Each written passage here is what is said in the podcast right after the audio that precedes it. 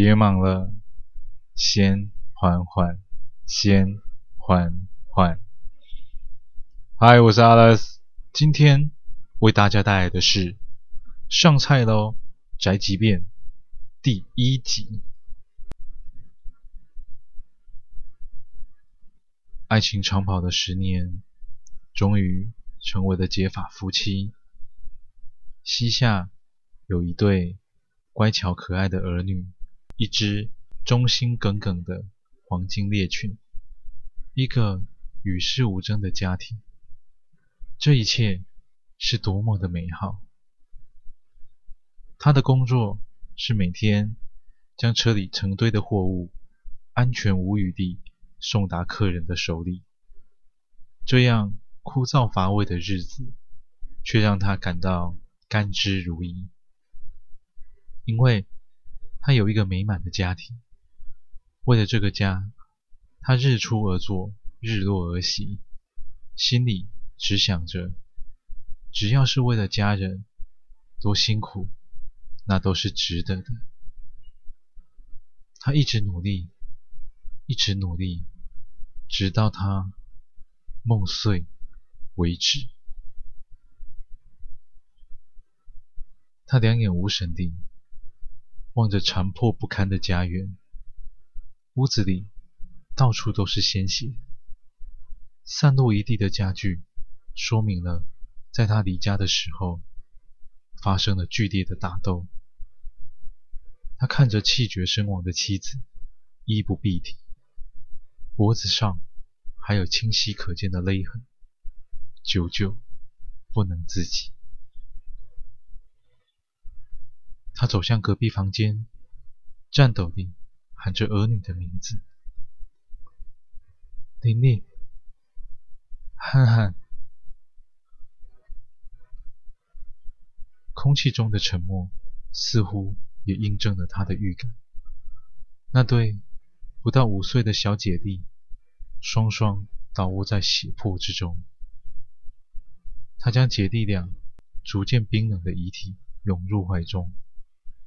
嘴里不停重复着：“暑假就要带他们出国了，可他们还来不及游历这世界的美好，便已离他远去，就如同刚出生的雏鸟，不慎从树上坠落，但他们还不想死，是有人杀死他们的。”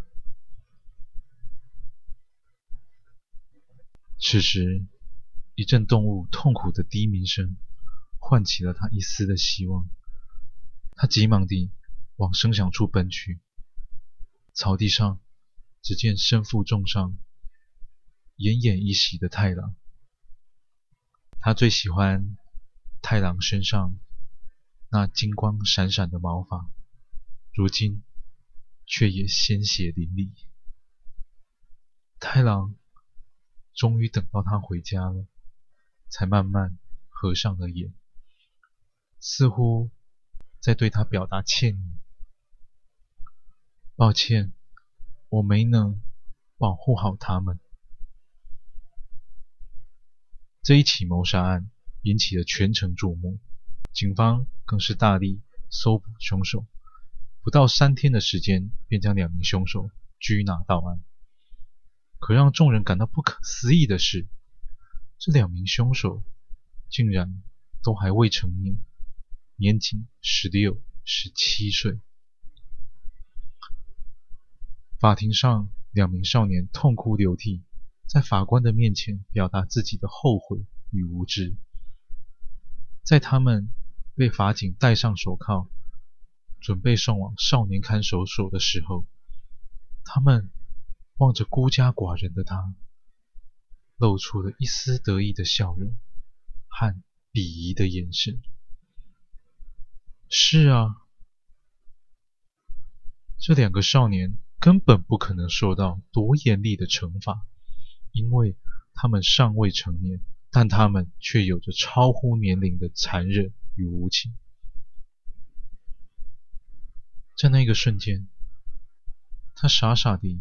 愣住，那双早已流不出泪的双眼空白一片，仿佛灵魂也跟着妻儿一同离开了这个世界一样。不一会儿，那双眼睛又变得炯炯有神。不，那不是他原本温柔的眼神，那是有着血海深仇的眼神。他紧紧握住拳头，身旁的人丝毫没有察觉他的指尖已经流出汩汩鲜血。他明白，他必须等，等到开始复仇的那一天。感谢您收听完今天的故事。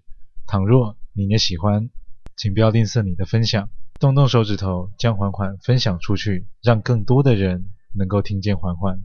我是 Alex，感谢您。